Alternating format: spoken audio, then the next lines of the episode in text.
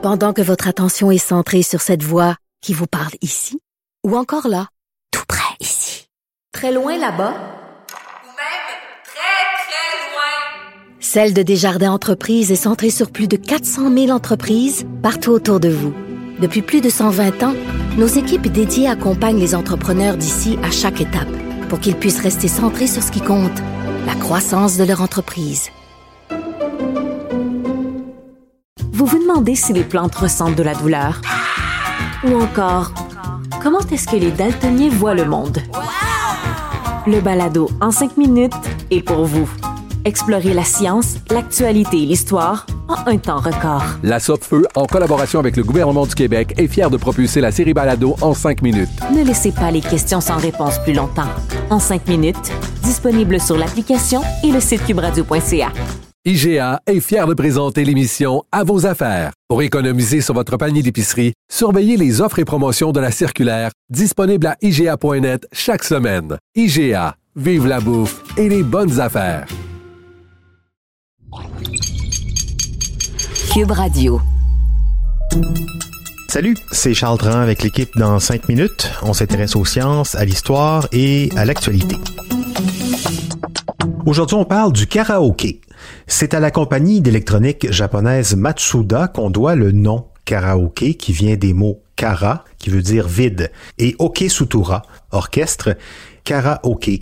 Ils en auraient eu l'idée après avoir utilisé une machine à karaoké, qui s'appelait pas comme ça, pour remplacer un orchestre en grève. Mais la machine, qui l'a inventée? Qui en a eu l'idée? Voici Sophie Croteau.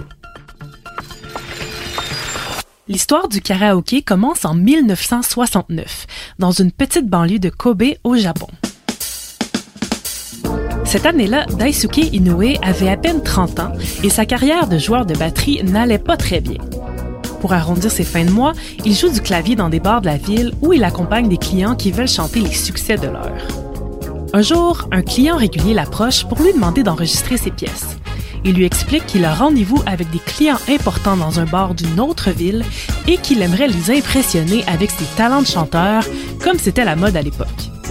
Il avait remarqué que Inoue adaptait les chansons pour qu'elles soient plus faciles à chanter et que personne ne l'accompagnait mieux que lui. Inoue accepte et voit le client revenir quelques jours plus tard pour lui en réclamer plus, signe que la soirée s'était bien déroulée pour lui. C'est alors que l'éclair de génie arrive. Inoue a l'idée d'inventer une machine révolutionnaire équipée d'un micro, d'un haut-parleur et d'un amplificateur où les gens pourraient déposer une pièce de monnaie pour choisir la chanson qu'ils voudraient chanter. Un morceau de musique sans voix les accompagnerait et ils pourraient suivre les paroles dans un petit livret. Il approche un ami d'amis qui travaille dans l'électronique et qui lui construit la machine après deux mois de travail et 425 dollars qu'il nomme Juke 8. Celle-ci fonctionne à l'aide de cassettes 8 pistes qu'il enregistre lui-même et ressemble à une petite machine de jeux vidéo d'arcade. Il en fait fabriquer quelques-unes qu'il prête au bar environnant, récoltant tous les profits des chanteurs amateurs. En un an, le Juke 8 se vend à 25 000 exemplaires et se retrouve dans des bars partout au Japon. Les plus grandes compagnies japonaises copient même la machine, comme Inoue avait décidé de ne pas la faire breveter. C'est plutôt un Philippin du nom de Roberto del Rosario qui touchera le gros lot quand il commercialise sa propre machine karaoké en 1975 sous le nom de Sing Along System, qu'il fait ensuite breveter, ce qui fait de lui le seul détenteur d'un brevet pour l'invention au monde.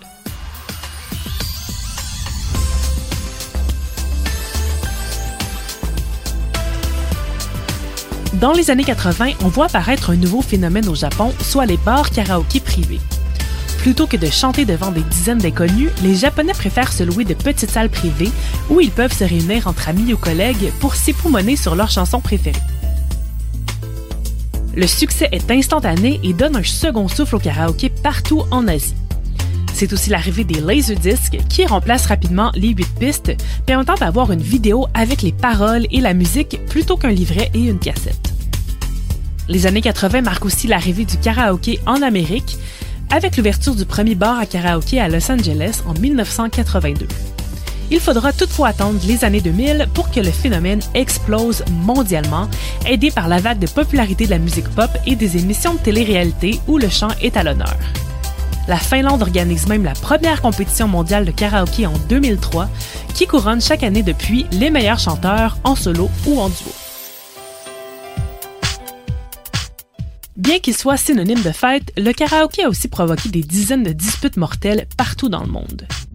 Ces épisodes de rage au micro sont plus fréquents en Asie, notamment aux Philippines, où au moins six personnes ont été tuées entre 2002 et 2012 alors qu'elles chantaient My Way de Frank Sinatra, ce qui emmena même la chanson à être bannie de la majorité des bars du pays.